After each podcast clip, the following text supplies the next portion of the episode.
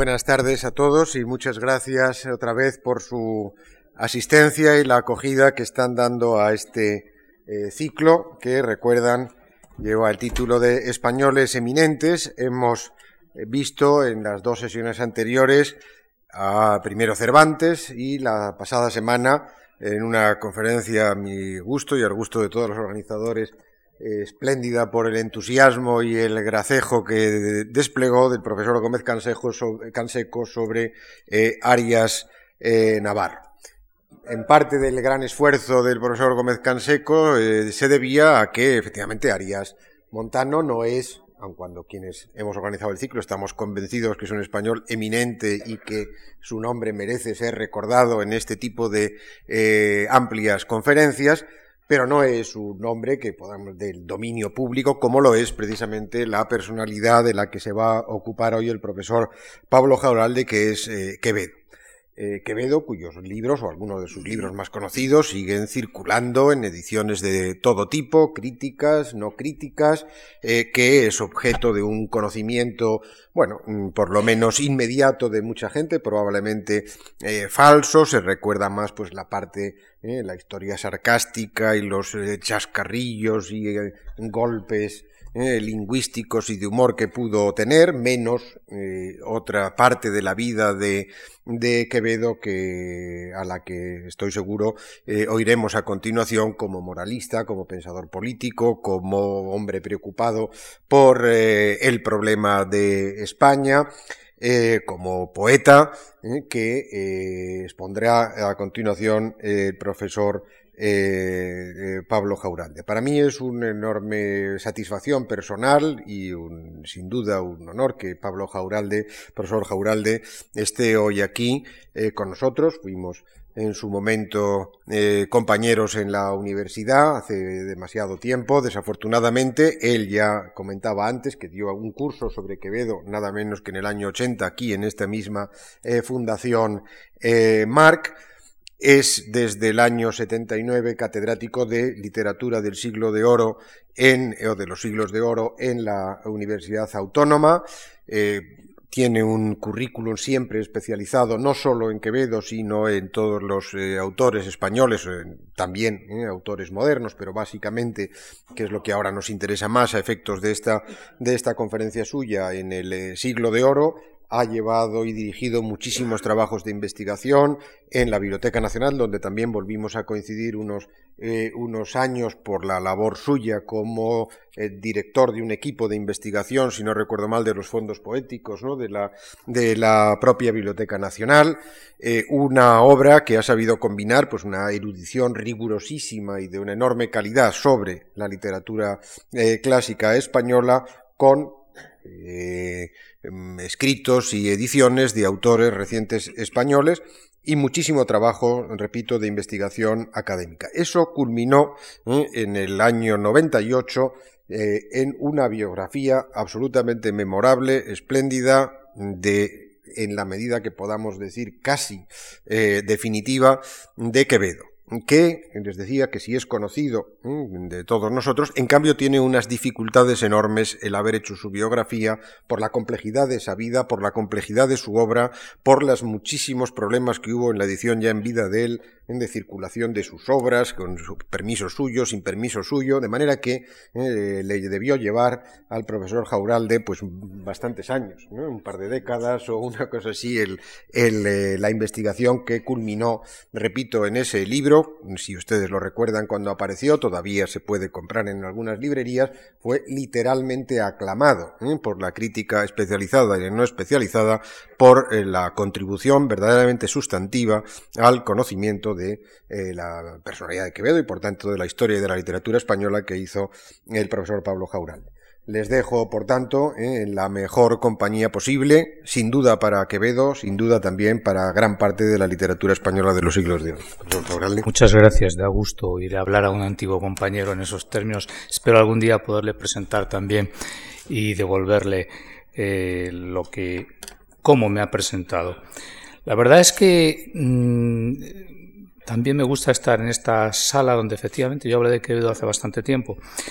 Mm, pero he tenido bastantes dificultades en saber exactamente qué es lo que tendría que sintetizar para dar una imagen cabal de un autor que en cierto modo nos desborda a todos.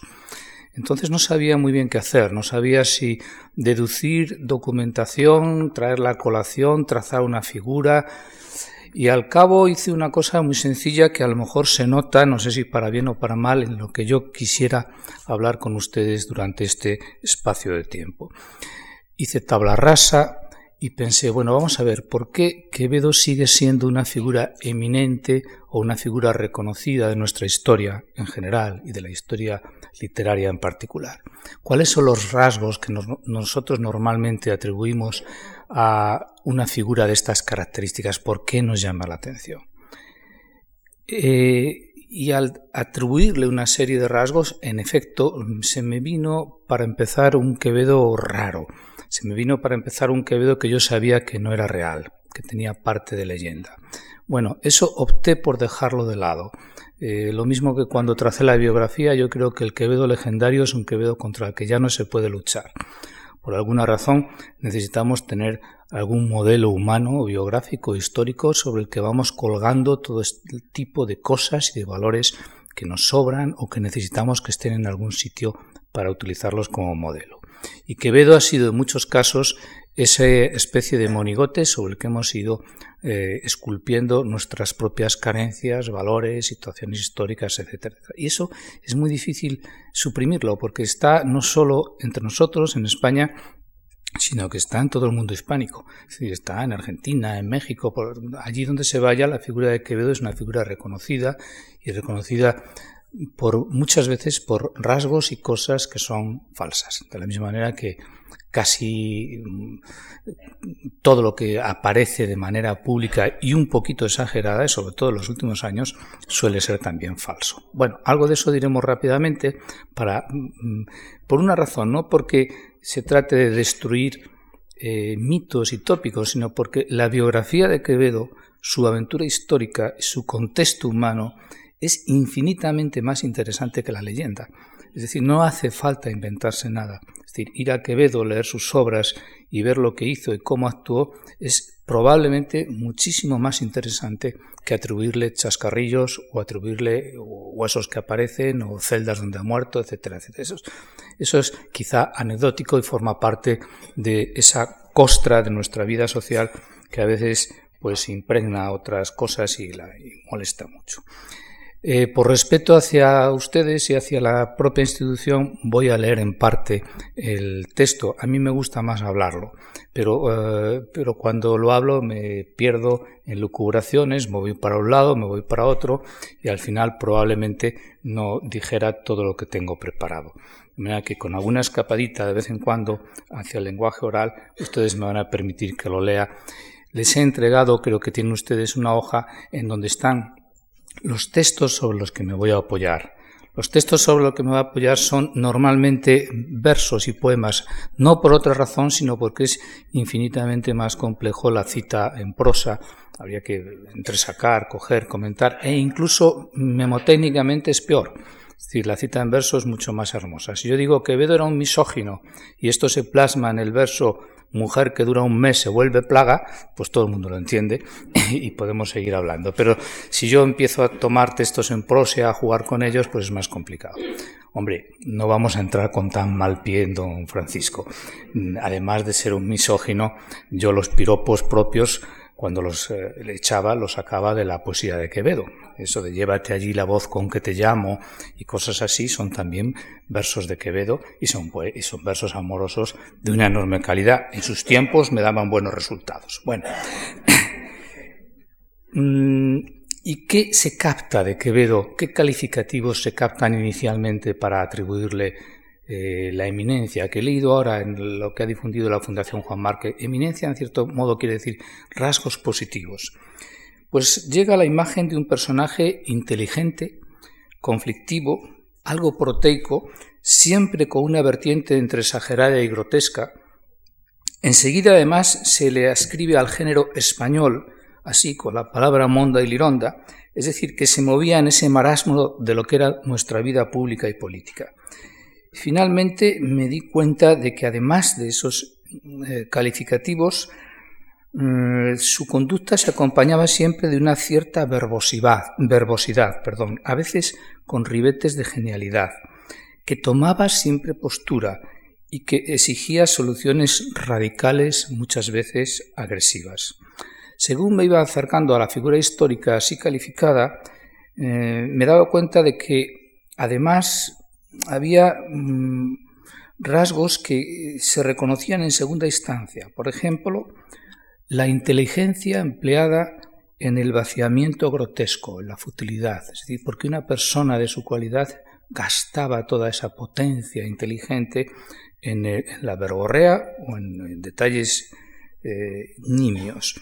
¿Por qué jugaba siempre a favor de tesis conservadoras o tortuosamente explicadas o francamente indefendibles? Y finalmente me di cuenta que tendría, que tendría que intentar explicar por qué había tanta distancia entre las diversas voces, porque unas veces era la tensión amorosa, otras la melancolía casi moderna y otras veces la angustia neostoica que era de la época. Bien, de todo esto me iba dando cuenta que eh, todos estos rasgos tendrían que explicarse sobre el telón de fondo de la España de los Austrias y que podría acoger, por tanto, esos rasgos individualizarlos, generalizarlos, no queda otro remedio que acudir a la teoría, intentar ejemplificarlo con algún texto de carácter poético en este caso, e intentar razonar por qué eso ocurría así y por qué nosotros nos encontramos en el camino de la lectura de Quevedo con ese tipo, con esas situaciones, por qué le, le aceptamos así. Bien, vamos a ver qué tal sale. Quevedo era un personaje conflictivo, proteico, que interviene y emite juicio sobre todo. Vivir es caminar breve jornada. Sentencia uno de esos versos lapidarios, meditativos, del Quevedo serio, en un soneto que luego leeremos enteramente. Su breve jornada, sin embargo, recorre los 65 años más densos de lo que luego se va a llamar el siglo de oro pues nace en 1580 en Madrid y muere en Villanueva de los Infantes en 1645. Esas dos fechas son casi paradigmáticas de la historia de España. Van de la anexión de Portugal al desmoronamiento de la monarquía hispana. Durante esos 65 años, Quevedo tomó parte activa en todo tipo de asuntos públicos y dejó huella de esa actividad en sus obras. Ambas cosas, vida y obra, resultan difíciles de abordar y de reducir a la simpleza de un esquema de un inventario de temas, porque sus ideas además cambiaron a lo largo de sus 65 años y se manifestaron con circunstancias muy diversas en cada ocasión. Un personaje pasivo no puede ser conflictivo. Un personaje activo, combatiente y crítico que defiende sus ideas, sus gustos y sus creencias acaba por ser aislado de los demás y se convierte en un personaje individualizado, eminente cuando pasa el tiempo. Quevedo tuvo dos afanes, el literario y el político. Lo que hoy llamaríamos el político, la palabra no existe en realidad en la época con ese sentido. Limando versos y contando historias nos lo trae la abundante documentación que genera a partir de comienzos del siglo XVII, cuando tiene 20 años hasta, medio, hasta cuando se calla medio siglo más tarde en Villanueva de los Infantes, en una celda que, por cierto, no es la que se enseña, 45 años después. La realidad histórica nos documenta una conducta sinuosa que va circunscribiéndose a vocaciones distintas. Con el primer cambio de reinado, 1598, el autor ejerce de escritor satírico y joven cortesano que divierte a sus mecenas. Pertenecía al círculo de la duquesa de Lerma. Son los años de sus opúsculos festivos breves, los primeros sueños y, a mi modo de ver, el buscón. A poco de terminar sus estudios de teología en Valladolid y Alcalá, ensaya la postura de pensador que desde el terreno moral aconseja a los poderosos pautas de conducta, a la manera de Lipsio, por ejemplo, y comienza a ejercer como voz pública, es decir, como el encargado de señalar esencias y comportamientos patrios. Son los años de dos obras truncadas, de algún sueño y de bastante poesía. las dos obras truncadas, El discurso de las privanzas y España defendida. Enseguida entra en una febril dedicación humanista y filológica que va desde, 1900, perdón, desde 1609 a 1613, cuando traduce a clásicos grecolatinos, Epicteto, Focílides, Séneca, Anacreonte, cristianiza todo, escritos neostoicos y además todavía algún sueño. Se va de España en 1613 a servir al duque de Osuna en los virreinatos de Sicilia primero y de Nápoles después. Que yo sepa, durante este periodo, que termina con la muerte de Felipe III, hacia 1620, cambio de reinado, durante ese periodo solo escribe poesía, que yo sepa. La prioridad son los asuntos políticos y diplomáticos. Viaja a Roma, se entrevista con el Papa, es emisario del Duque en Madrid, trae la contribución de los virreinatos, despacha asuntos del virrey, se mueve por, Génova, por Niza, por eh, Tolosa, Toulouse, por el Adriático, quizá en algún momento alcanza Milán. Está en Lisboa en 1618 y en Casarrubios cuando enferma a la vuelta de Lisboa el monarca Felipe III. Durante el periodo que se abre entonces ya no resulta tan fácil puntualizar su actuación literaria, que se abre con un nuevo sueño, más tratados, escritos políticos, entre los cuales comienza a aparecer el reportaje, el ensayo en el que se narra los hechos que se está viviendo. Entre los reportajes, escritos políticos, proclamas sobre guerras, paces, naciones, batallas, algunos resultan muy interesantes, como el que dedica los primeros quince días del reinado del nuevo monarca, Grandes Anales de quince días, obra que en vano intentarán ustedes leer con dignidad, con la dignidad que exigiría un clásico eminente. Está todavía sin trabajar. Para entonces ya se ha difundido la primera parte de un denso tratado político-moral, la política de Dios, pues es un nuevo doctrinal de privados, género de moda, si las hubo, al que Quevedo dotó de un rasgo peculiar. El modo de conducta para el privado iban a ser los evangelios. Pero esto será una faceta, como les dije, cada vez más frecuentada. Justo por esos años, el nuevo monarca de su puño y letra dictamina que Quevedo se vaya a un lugar que tiene, señorío de la Torre de Juan Abad, para que deje de hablar y comentar todo. Ya ven ustedes que la leyenda de un autor molesto que opina y dice le acompañó desde su propia existencia. La llegada del príncipe de Gales en 1623 le permite reconciliarse con la corte, a donde vuelve para vender su pluma de conocedor de la situación en Italia, lince de Italia, a ponerla al servicio de las medidas económicas del conde duque, el chitón de las taravillas, y en 1626 se empiezan a publicar sus obritas festivas y políticas sin el conocimiento expreso del escritor, que se defiende sacando ediciones expurgadas de las más atrevidas, fundamentalmente de los sueños, y celando a partir de entonces la redacción y publicación de las que más pudieran dañar su imagen pública, sobre todo cuando las redacciones con el conde duque han comenzado a debilitarse. Durante la década de 1630, Quevedo da a conocer varias obras estoicas. Está redactando densos tratados político-morales, Marco Bruto, la segunda parte de la política de Dios, Virtud militante. Pero continúa todavía difundiendo algunos escritos satíricos, aunque desde 1633, fecha de la Perinola, ni escribe ni difunde, que yo sepa, opúsculos festivos como los que había trabajado en la juventud, del tipo de las cartas del Caballero de Atenaza, las gracias y desgracias del Salvo Honor, hay censura en este título, la carta de un, de un cornudo a otro jubilado, etcétera, etcétera.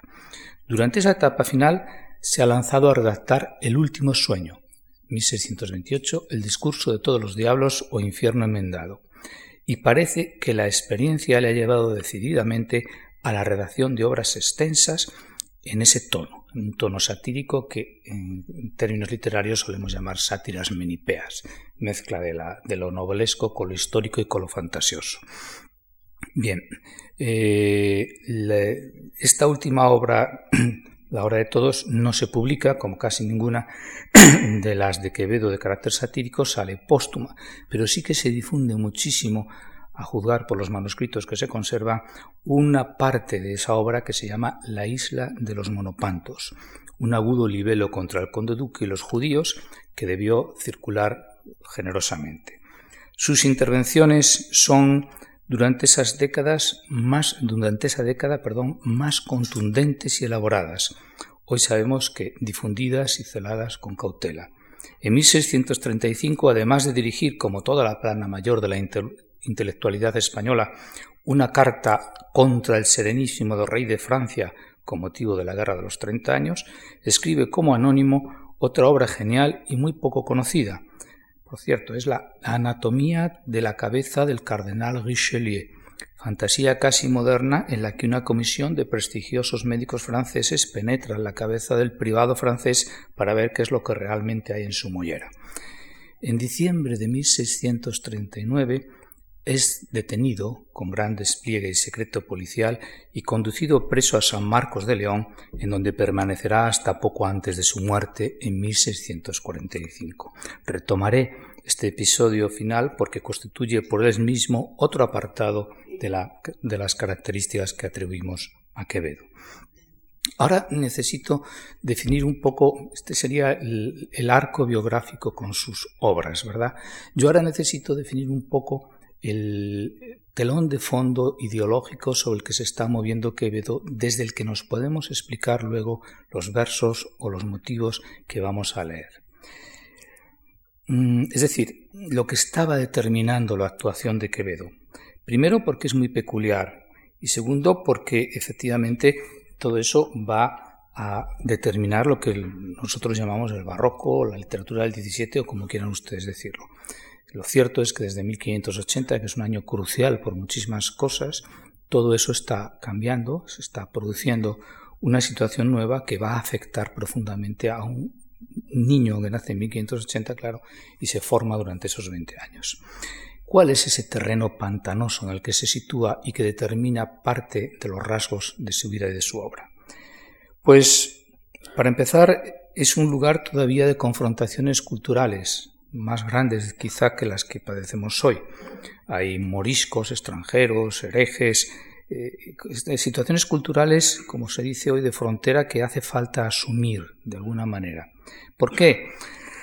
Pues hay que asumirlo individual y socialmente, porque se está construyendo una ciencia política que intenta ordenar y comprender un tiempo y un espacio propio. Y ese tiempo, ese espacio no procede ya de los designios divinos, sino que está siendo indagado y trazado por disciplinas nuevas, auge de la geografía y sobre todo de la cronología, que son las dos disciplinas de moda, auge de la historia y de la arqueología. Por otro lado, las ciencias experimentales buscaban y lograban poco a poco el conocimiento mejor de la naturaleza mediante la historia natural. Se estaba intentando reconstruir el espacio histórico propio con el riesgo de abandonar los anclajes míticos y ver de verdad quiénes éramos y hacia dónde íbamos. Era una tarea urgente para la conciencia colectiva. Se estaba intentando consolidar la pertenencia a una comunidad mediante la fijación de una tradición jurídica, compendiando leyes y normas. Todo este, eso es un enorme marasmo, un pantano ideológico muy confuso en el que Quevedo al comienzo se educa y luego va a emprender la complicada tarea de ser uno de los españoles que dice dónde están nuestras fronteras, quiénes se quedan fuera, quiénes están dentro y cuáles son las características de unos y de otros. Y eso es lo que asoma muchas veces la obra de Quevedo y lo que tenemos que intentar explicarnos para no quedarnos en la superficie de la lectura.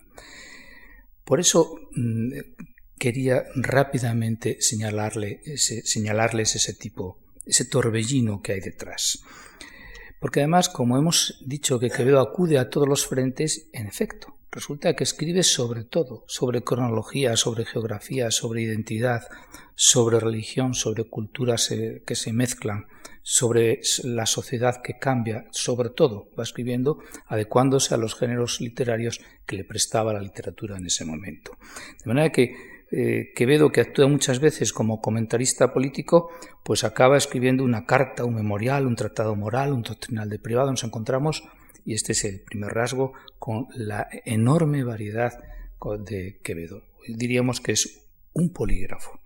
Bien, eh, Ese sería el segundo rasgo que yo quisiera señalar. Es un, un polígrafo que escribe con extremosidad, que utiliza constantemente la hipérbole, que no se sabe callar muchas veces. Escribe sobre todo y adopta además tonos y estilos muy variados, que no siempre se explican por el llamado decoro expresivo. El rapidísimo recorrido histórico que he hecho pues lo resume, pero lo resume mucho mejor pues si abrimos parte de su obra, por ejemplo, la obra en verso y vamos leyendo textos. Los sobresaltos de un lector ingenuo son tremendos. Primero puede abrir el libro y empezar a leer el primero de los textos que tienen ustedes, que es un texto satírico en el que describe a una mujer. Recuerden ustedes cuando lea el texto que los tenedores antiguos solamente tenían dos dientes, si no se entiende bien. Un tenedor con medias y zapatos, descalzos y desnudos dos pebetes, por patas dos esquices con juanetes, por manos dos cazones y diez gatos.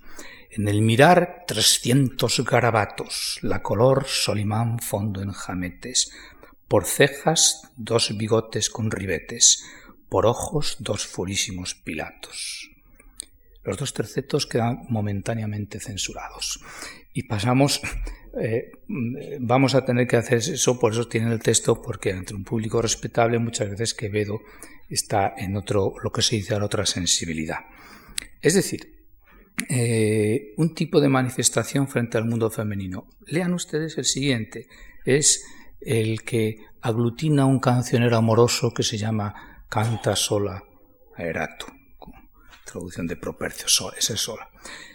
Diez años de mi vida se ha llevado en veloz fuga y sorda el sol ardiente, después que en tus dos ojos vi el oriente lísida, en hermosuras duplicado. Diez años en mis venas he guardado el dulce fuego que alimento ausente de mi sangre. Diez años en mi mente con imperio tus luces han reinado. Basta ver una vez grande hermosura que una vez vista eternamente enciende y el alma impresa eternamente dura. Llama que la inmortal vida trasciende, ni teme con el cuerpo sepultura, ni el tiempo la marchita, ni la ofende. Los dos juntos, los dos dedicados cada uno a una mujer, no cubren todo el campo de la inspiración, desde luego, pero picotean en esa variedad que alcanza la literatura desde 1580 en adelante, cuando del humanismo del siglo XVI, enfrascado en los deleites afectivos del sujeto, el alma de Garcilaso, se pasa al ensanchamiento de ese sujeto y a la contemplación de todo lo que le rodea y le está haciendo cambiar. Y todo eso aparece literariamente, y aparece en Quevedo como tema, como estilo, pero también aparece como motivo del desorden de la vida real que el poeta no puede asumir con serenidad y que, según el momento, la circunstancia y su humor pues se dispara en un tipo de expresión en otro. Al lado de ese tema hay otros temas mayores conectados con el amor, la muerte, el dolor. Es fácil encontrar en Quevedo la consabida retaíla de inspiraciones nimias también, no siempre son textos con esa grandeza, ya sea grotesca o ya sea amorosa.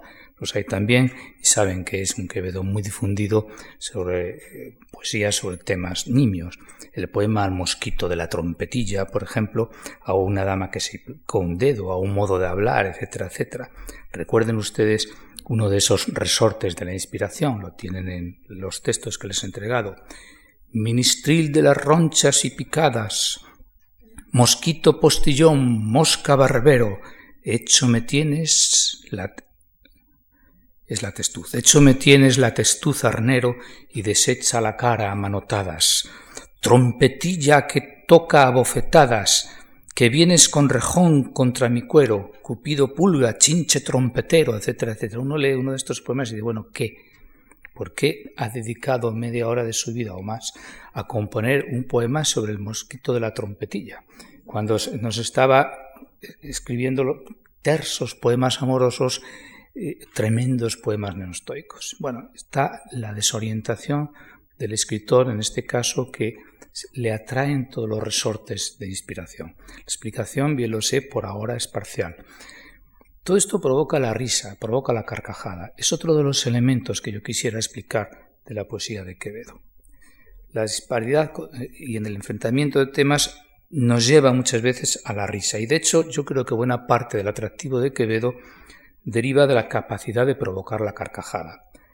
¿Cuándo, cómo y por qué nos hace reír Quevedo es un tema muy serio, que no se puede exponer de la misma manera eh, banal, pero que podemos ejemplificar y adelantar algunas de las cosas que están ocurriendo aquí. Quevedo puede hacernos reír con prácticamente todo lo que asoma a su obra lo que es comprensible si sabemos que está acudiendo a todos lados y se mueve entre la incomprensión, la inquina y el desengaño. Es decir, si no es capaz de asimilar, insisto, desde su propia educación, humanista tardío, educado en la España postridentina, el mundo que le rodea, que no lo es, que, no es sino el de Galileo, eh, al que conoció probablemente en Roma en 1616, el de Descartes, el discurso del método desde 1637, el de Paracelso, etc., por no citar conocidos científicos y humanistas contemporáneos suyos. Lo trágico de Quevedo es que puede entender lo nuevo, por ejemplo, la física. Él era, le, encantaba la física, entre los libros que tenía, libros de óptica. Eh, la medicina, la geografía, la historia, lo entiende, pero no puede asimilar todos esos conocimientos sin violentar lo que le han enseñado durante su propia formación, lo que él había aprendido con los jesuitas de Ocaña primero y con y los teólogos de Alcalá después. Persona activa no se calla, sino que arremete contra novedades y situaciones que una vez que entran en el furioso campo de su pluma pueden deformarse mediante la técnica de lo grotesco. Quevedo posee una cartera de enemigos que pertenecen a la mejor tradición de la literatura satírica, con sus defectos tradicionales, de manera que para provocar la risa aparecen viejos, viejas, abrientos, pasteleros, cortesanas, que conforman la galería de denostados por su pluma, pero sobre ese retablo mm, clásico que está en toda la tradición, él ejerce el arte de la variatio por el ingenio. Y ese es el rasgo de Quevedo. ¿por qué se detiene en ese campo? ¿Por qué lo convierte en texto suyo? Y por qué además lo retuerce hasta no poder más hasta hacerlo que aquello sea insufrible. Yo sigo manteniendo que la inteligencia puesta al servicio de los temas menores es interesante, pero cuando no hay ingenio y la inteligencia no es capaz de salvar por el ingenio los temas menores, es insufrible. La televisión española. Hay que encontrar una razón histórica a este rasgo, al del ingenio. Desde luego la hay. Es normal que esta sublimación del ingenio, del retorcer las formas, termine en piruetas lingüísticas, puesto que es el resultado de todo intento innovador artístico que no va acompañado de cambios históricos. Cuando el lenguaje y la literatura, sin embargo, sí que ha alcanzado la sazón y no hay un fondo, un cambio, la desproporción entre el desarrollo ideológico y la madurez lingüística produce las perlas del barroco, de tal manera que afectan a Quevedo todas estas circunstancias. La, con tal premiosidad atornilla las posibilidades expresivas del lenguaje si supera esa fase que las más de las veces muchas de sus mejores páginas acaban por convertirse en modelos de ejecución lingüística. Pero es falso, no se debe decir que Quevedo vale solamente por la pirotecnia verbal. Lo que hay que explicar es por qué hay una pirotecnia verbal. Bien, la mayoría de los eh, textos más famosos de Quevedo que eh, ofrecen esa densidad y esa deformación de carácter festivo son muy conocidos y obedecen a este tipo de razones. Son sonetos como el de Eras un hombre, una nariz pegado, eh, cosas así. O son los vizcondes, unos condes vizcos que no se sabe hacia dónde conden, que todavía no se ha podido explicar qué ha ocurrido ahí. O la mujer que tiene la nariz roma, a la que se dice el olfato tenéis dificultoso y en cuclillas, y un tris de calavera, y a gatas en la cara lo mocoso. También habría que entrar detalladamente a ver qué, cómo se explica uno eso. Hay un extraordinario ejercicio intelectual que se agota en la representación verbal de un rasgo, es decir, la inteligencia y la capacidad imaginativa puesta al servicio de algo aparentemente baladí. Ustedes me perdonarán que repita esta frase porque es funciona muy bien hoy día. La inteligencia y la capacidad imaginativa puesta al servicio de algo que no sirve para nada. Bien. En el caso de Quevedo, además, es un no me da la gana de ser serio. Un no me da la gana de ser serio. Ahí también hay una conexión moderna. Eh, estamos describiendo, descubriendo, yo creo que uno de los rasgos que más nos atrae, la capacidad de desmarcarse con un giro insospechado que provoca la risa y que se va. Ahí detrás de esta actitud de Quevedo está, como ya se ha visto tantas veces, pues Valle Inclán, Cela, toda una tradición de nuestra historia literaria. Hay algo de la desesperación en la actitud de este escritor soberbio cuando provoca la carcajada irracional por el solo uso de la imaginación verbal. Bien, mm, hay algo más que se refiere en este caso a la procacidad. Hace un momento he leído unos poemas y en esos poemas a propósito, para preparar lo que voy a decir ahora, he dicho que los tercetos no los leía. ¿Por qué? Pues que Quevedo es un escritor procaz. Hombre, la mentalidad de la época era otra. Hoy día nos hemos aburguesado bastante más, infinitamente más, y ya tenemos hospitales, cárceles y manicomios donde cerramos a los que son distintos. Pero en la época los que estaban distintos, el Quijote está, claro, pues ah, deambulaban entre los demás y era un elemento de la vida normal. Bien, eh, Quevedo es procaz, primero porque en la época la procacidad sí que era literaria, sí que podía penetrar. En segundo lugar, es procaz porque quiere molestar a aquel que todavía le molesta.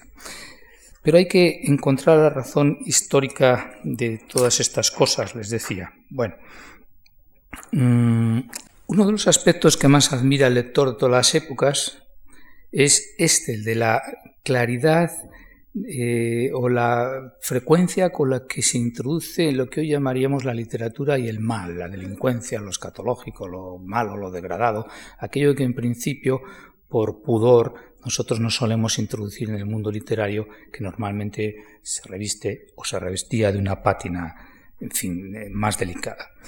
El fenómeno es curioso, pues tiene que ver con el descenso de la literatura otra vez del pedestal humanista. Garcilaso jamás escribió un octosílabo ni jamás habló de circunstancias de ese tipo. De manera que la aparición directa en el arte de, mm, de sonetos como el siguiente, que es muy conocido, la vida empieza en lágrimas y caca, luego viene la mu con mama y coco, síguense las viruelas, baba y moco, y luego llega el trompo y la matraca, etc., representan un cambio de actitud radical con respecto a la idea del arte y la función del artista en el periodo anterior. Además, lo que ocurre es que Quevedo y los escritores de su época hacen pasar por ese tamiz a toda la literatura anterior, de manera que cuando se poetiza, por ejemplo, a Apolo, el sol persiguiendo a Dafne, la vieja tradición petrarquista resulta violentada por todos lados bermejazo platero de las cumbres a cuya luz se espulga la canalla, desde el sol. La ninfa Dadne que se afufa y calla, que huye y calla, si la quieres gozar, paga y no alumbres. Quevedo sabe perfectamente que está devolviendo la expresión literaria a su raíz vital, descarnada, de la que se había apartado. En vos llamé rubí lo que mi abuelo llamara labio y jeta comedora, le dice a una dama hermosa y tonta. Eh, ¿Por qué eso? ¿Y qué es lo que nos atrae o no nos atrae de eso? Es como si el escritor gustara sumirse de vez en cuando los espacios más libres de la condición humana y desde allí creara y se regocijara. El lector le acompaña en esa aventura. El católico que invoca constantemente la espada combativa de Santiago como argumento o que defiende a ultranza la religión y el orden, gusta, sin embargo, de estos ambientes, gusta del erupto. Me resisto a decir que es un rasgo de nuestra condición, no de la condición humana, sino de la condición español, nacional, esta mezcla de sublimación y degradación, por más que esté en muchísimas manifestaciones públicas de nuestra cultura, ahora y en nuestra historia.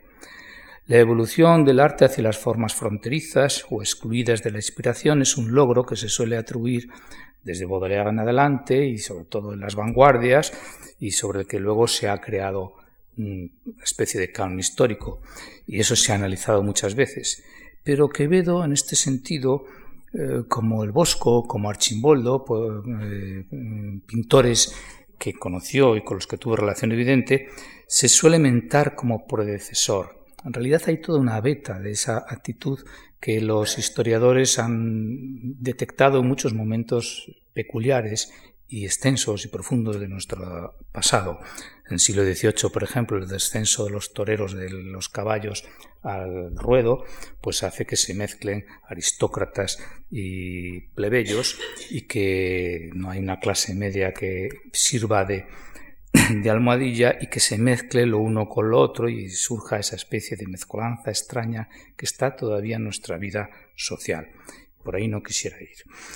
Lo de leer un ejemplo de procacidad quizá ante un público como ustedes es más peliagudo porque eh, esa procacidad está por todos lados y yo me acuerdo que cuando éramos pequeños buscábamos siempre los, los poemas más de Quevedo en los diccionarios, los libros, porque ahí están sonetos como La mayor puta de las dos Castillas, puto es el hombre que de putas fía, cuando tu madre te parió cornudo, que tiene ojo te tacatá, es evidente, y el soneto más difundido de todos, vaya por Dios, el más difundido, el que más muestras de testimonios manuscritos hay.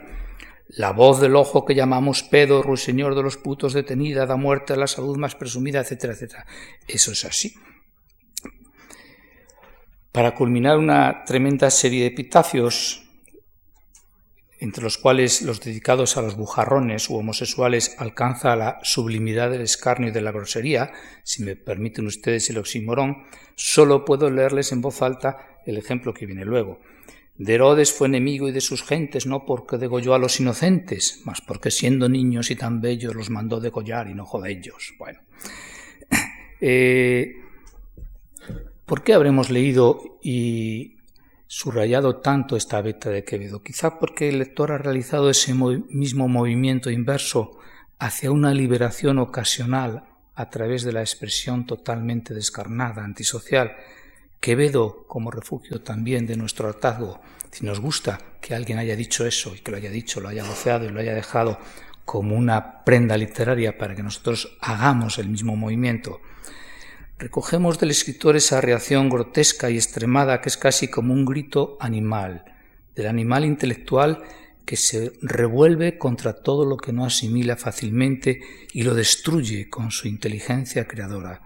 En ese movimiento creador de Quevedo confluyen muchas de las admiraciones con un no sé qué de escándalo.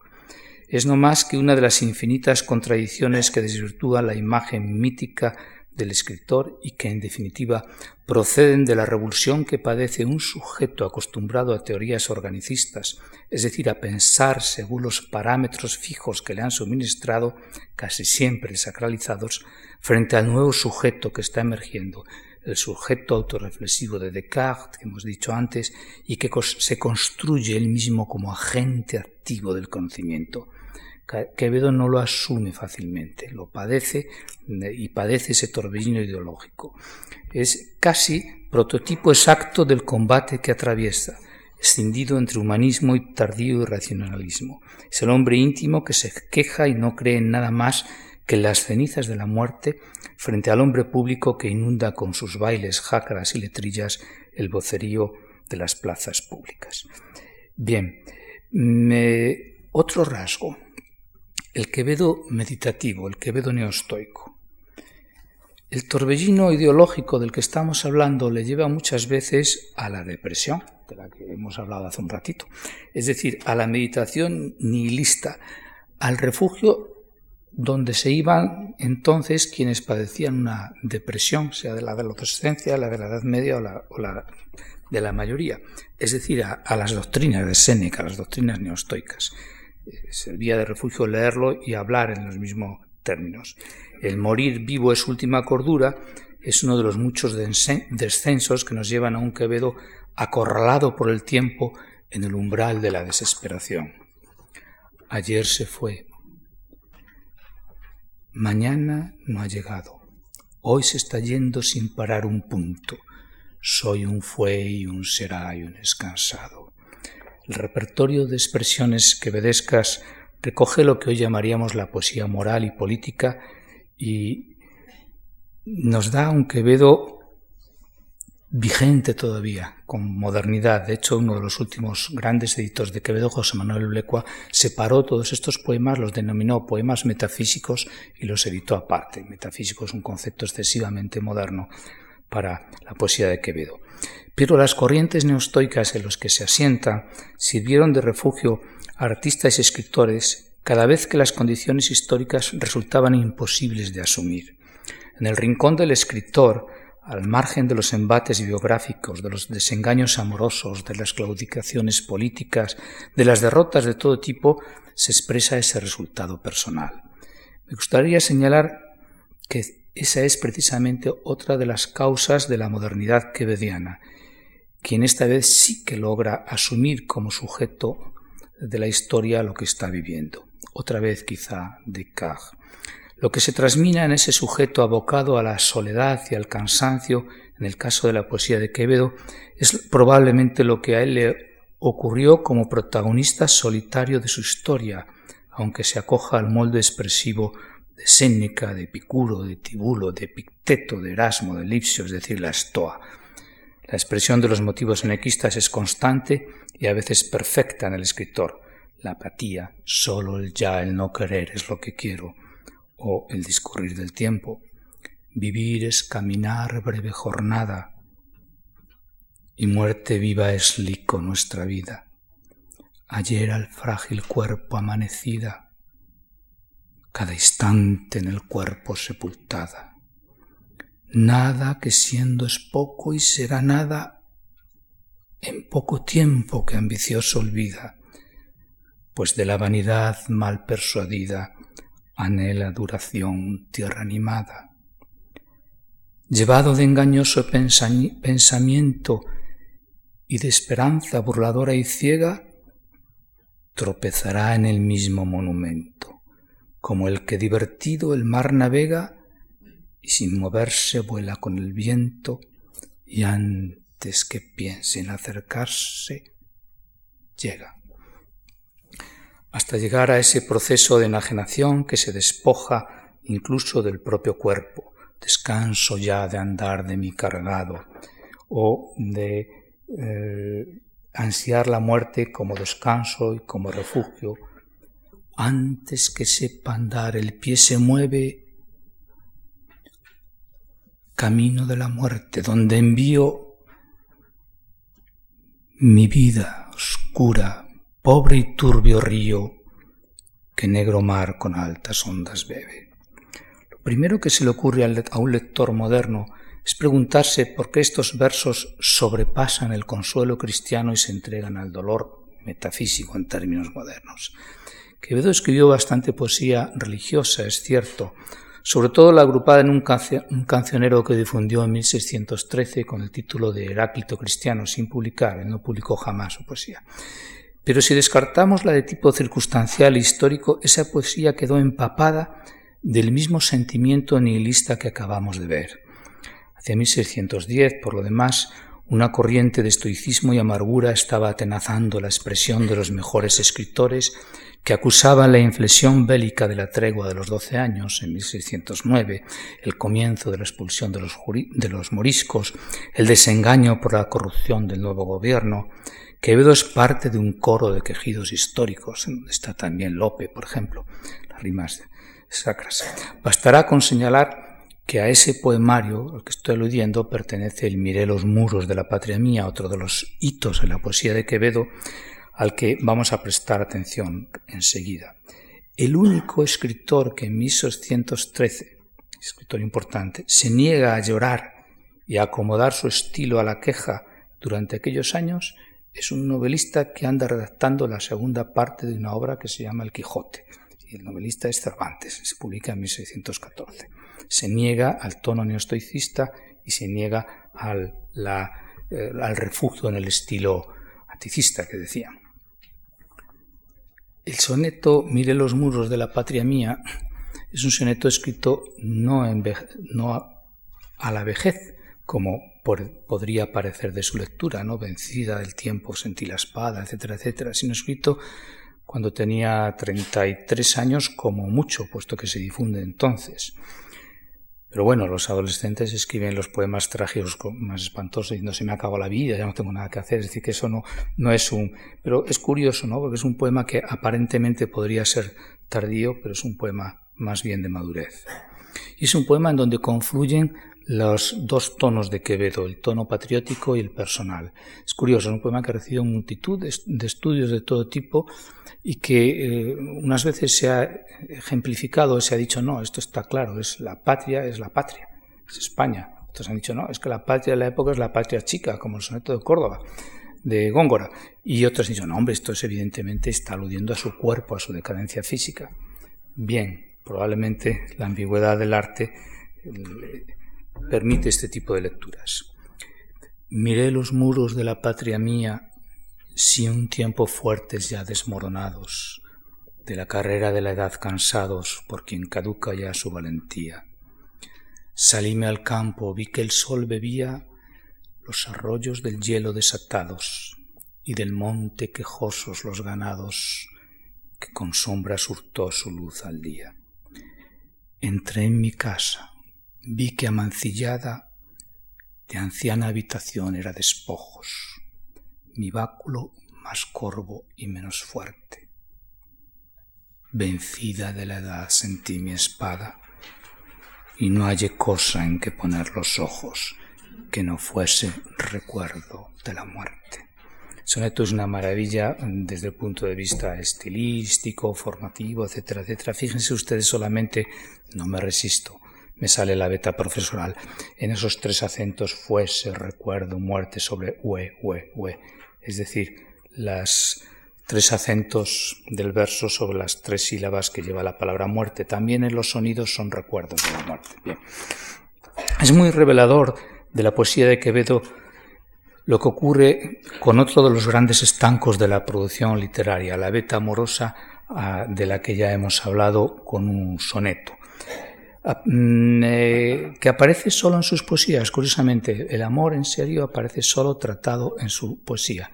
Es como si celara cuidadosamente esa inspiración para que no se difundiera. Es más, yo tengo para mí que él no difundió los sonetos amorosos en vida, los estaba preparando para publicarlos el año final en la torre.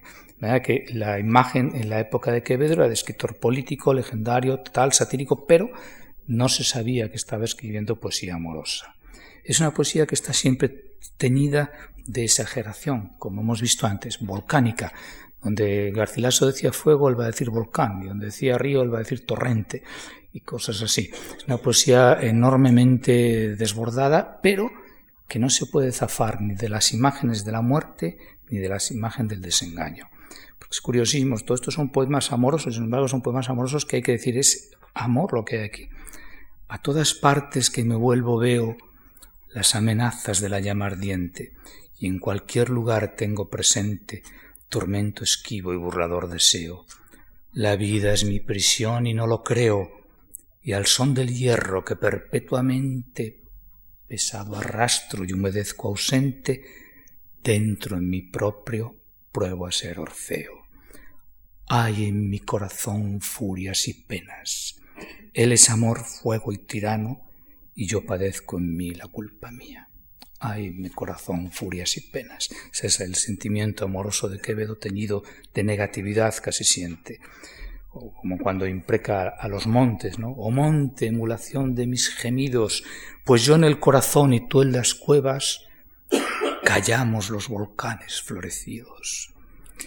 Bueno, es, muy de Quevedo toda esta serie de sonetos que Cargado voy de mí, vio delante muerte que me amenaza la jornada. Es el inicio de un poema amoroso. No me aflige morir, no he rehusado otro. Siento haber de dejar deshabitado cuerpo que amante espíritu ha ceñido. El ejemplo típico, ya saben, es el cerrar podrá mis ojos. Yo para escapar un poco al tópico les he reproducido otro soneto distinto, pero que también es muy llamativo, el de en los claustros del alma, la herida yace callada, mas consume hambrienta la vida que mis, mis venas alimenta, llama por las medulas extendida, bebe el ardor hidrópica mi vida, que ya ceniza amante y macilenta, cadáver del incendio hermoso ostenta, su luz en humo y en noche fallecida. La gente esquivo y me es horror el día, dilato en largas voces negro llanto, que a sordo mar mi ardiente pena envía. A los suspiros di la voz del canto, la confusión inunda el alma mía, mi corazón es reino del espanto. Poema amoroso que termine con esa imagen, pues es cuando menos extraño. Y luego está los versos, sin embargo, amorosos, mm, muy, muy, muy llamativos de Quevedo, sobre lo que no nos vamos a entretener porque quisiera ir, no quiero, me quedan cinco minutos, em, quiero ir a los años finales y al último hito en la biografía de Quevedo que sigue causando cierta atracción, el del español perseguido, el español que traza fronteras el español que se siente hostigado. Entre las muchas cosas que se dice de la biografía de Quevedo hay algunas que encajarían en, esta, en este apartado y que no son ciertas. La conjuración de Venecia no es cierta, no estuvo en Venecia por lo menos los años de la conjuración. Su prisión en San Marcos de León sí que es cierta y bien cierta, claro. Un 30 de diciembre de 1639, terminamos su biografía, Quevedo fue detenido junto al duque de Medinaceli en su alojamiento madrileño, la casa de los duques de Alba, y llevado inmediatamente preso al convento de San Marcos en León, en siete u ocho jornadas invernales, por la más fría tierra de España, como dirá él. Allí transcurrirán casi cuatro años de su vida y de allí saldrá aprendiendo a andar. En septiembre de 1643 para detenerse en Madrid durante casi otro año y viajar a su refugio y señorío de la Torre de Juan Abad otro año más, el último, en aquel rincón entre andaluz y manchego, meditando al mismo tiempo sobre las guerras y las paces y sobre el destino mortal de la condición humana, mientras, entre otras cosas, prepara una edición de todas sus poesías y sueña con viajar a Granada. No es un tema en el que pueda demorarme ahora, es un tema que en la investigación saldrán cosas nuevas, sin duda, pero por ese hecho dramático y por sus circunstancias, Quevedo se convirtió también en un español perseguido, imagen que ha prevalecido y mucho frente a la del Quevedo acomodaticio e integrado en las estructuras del poder de la monarquía hispana. Cuando me detuve detenidamente a trazar su biografía hace años, terminé por reconstruir un periodo en el que se daban nuevas circunstancias que mm, trazaron definitivamente su primera imagen histórica. Mientras él en la prisión, después de los primeros seis meses, totalmente aislado e incluso los dos primeros años en condiciones muy duras, eh, no pudo expresarse, pues no, no difundió nada, pero cuando ha pasado los dos primeros años empezó a poderse expresar, lo que le sale es la beta política y el ensayo histórico. Escribe opúsculos sobre el levantamiento de Portugal, sobre la segregación de Cataluña y empieza a trazar obras densas y tortuosas de carácter moral o meditativo. La vida de San Pablo, caída para levantarse, el marco bruto, la, eh, providencia de Dios, eh, la segunda parte de, Política de Dios, obras todas que Pule inicia o desarrolla la prisión, mientras tanto en la corte, curiosamente, se va engrosando el caudal de apócrifos atribuidos a Quevedo, sobre todo de poesía satírico-moral que con tanta, la que con tanta abundancia acompañó la caída del conde duque primero en su destierro y luego en Toro. Existen manuscritos enteros facticios, manuscritos enteros de la época con, mm, eh, con 100, 200, 300 páginas llenos de poesía, todas, todas atribuidas a Quevedo y ninguna de ellas lo es. Es, curiosísimo como ya desde ese momento se le atribuye prácticamente todo, eh, colgando sobre esa imagen, como les, dije antes, algo que luego ha perdurado, el Quevedo perseguido. Sin embargo, no es Quevedo un personaje perseguido. Además de que en San, en San Marcos empezó a escribir cosas como uno de los romances festivos más hermosos, describe el río Manzanares cuando concurren en el verano a bañarse en él, y además que tejió desde León eh, una red de intereses escribiéndose con el conde de Benavente, con Juan de Chumacero, con quienes le podían proteger, los jesuitas, eh, Chumacero iba a ser el sustituto del, conde duque de Olivares, el conde de Benavente venía de Roma y había sido amigo suyo, el padre Pimentel, etcétera, etcétera. Además de eso, eh, toda la actividad que él eh, manipula, pone en juego entonces es para conseguir la liberación. De manera que Quevedo mm, mm, puede tomarse como modelo a tuertas de intelectual crítico que no se callará nunca ante la injusticia, pero en realidad no es cierto. Solamente este episodio final es el que marca una biografía peculiar por razones políticas. La famosa epístola satírica y censoria, la que comienza no he de callar por más que con el dedo, continuamente descontextualizada, eh, no es una crítica, es una alabanza a todas las medidas reformistas del gobierno del conde duque que se trae a colación por quien cree sufrir injusticias y quiere delatar desórdenes, pero que es una cita textual equivocada. Lo acabo de oír o sé que se ha empleado hace muy poquito, pues cuando una conocida escritora nuestra ha abandonado el puesto de la dirección de la mayor biblioteca española. Bueno, pues está mal tomada la cita.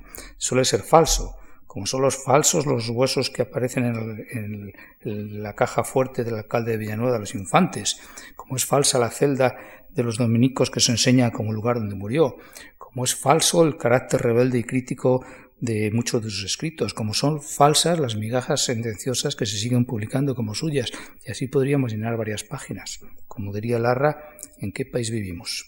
Yo lo suelo decir de otra manera.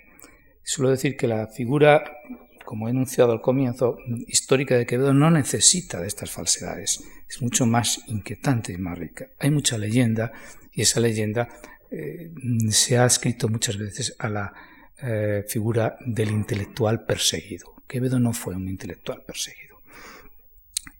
Sí que fue una persona que se sintió hostigada y que se sintió hostigada socialmente, históricamente. Y ese es el último punto con el, con el que quería terminar a través precisamente de la lectura de otro soneto muy famoso, que es el, godo que una cueva en la montaña guardó. Se sintió mm, acorralado, sintió que no podía concertar todo lo que le estaba llegando para, en el marasmo intelectual al que yo me refería antes, encontrar el equilibrio adecuado como persona y como sociedad y eso le hizo rebelarse de miles de maneras. Y una de las maneras de las que se rebeló fue mediante la agresividad, eh, por un lado, y mediante el escarnio y lo grotesco, por otro, por otro lado. Poco a poco se fue convirtiendo en una de las voces encargadas de señalar quiénes éramos, dónde íbamos y qué pasaba con nosotros escritos espeluznantes suyos en torno a los años 1630, señalando cómo a determinadas minorías o, castas, sobre todo la de los judíos, había que perseguirles como ratas.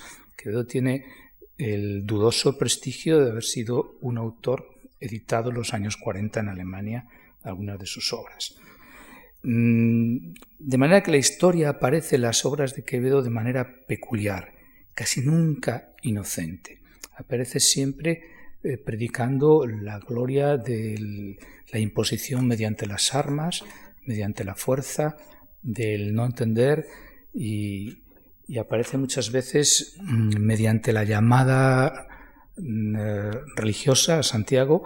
Hay un texto maravilloso al final de su vida, en 1644, en que, un Quevedo acorralado que ya no puede más y está intentando explicar lo que ocurre en, las guerras de religiones, detiene la pluma, detiene el razonamiento y dice, oh tú Santiago, baja aquí, coge tu espada, ven y córtales a todos uno por uno. Y es el último argumento que es capaz de ofrecer.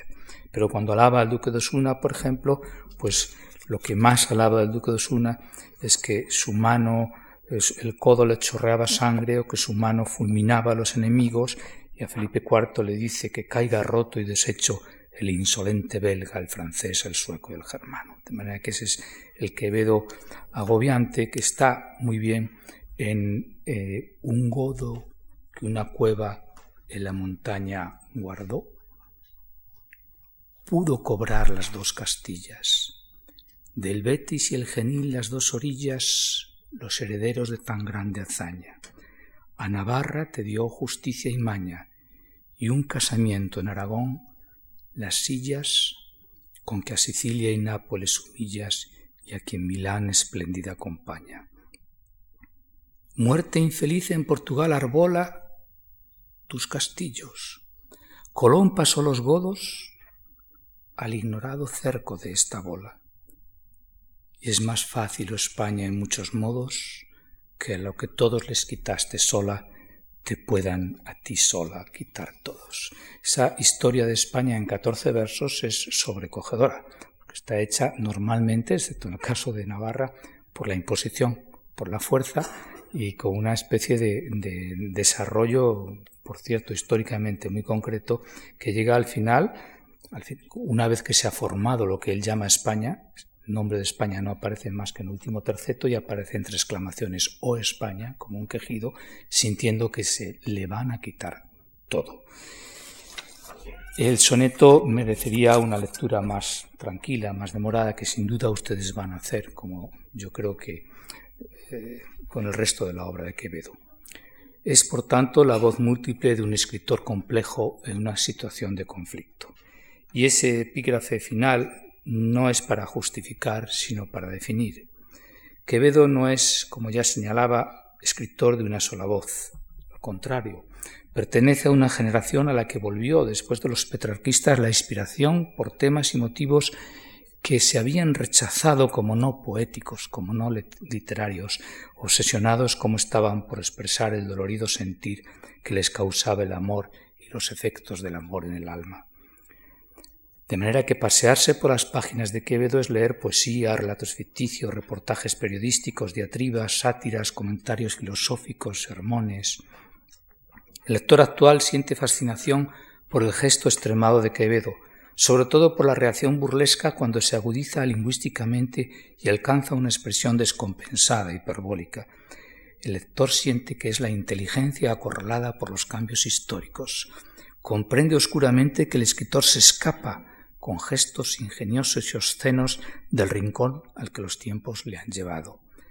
Hay, sin embargo, una parte enorme de la obra de Quevedo que nadie lee. En realidad es, la que pasa, es lo que pasa con todos los clásicos, con Lope, con Tiso, con San Juan, con Fray Luis, hasta con Cervantes. Esa parte oculta un Quevedo denso, reflexivo, implicado en problemas políticos de la época que traza a través de la recuperación de textos clásicos glosados y parafraseados.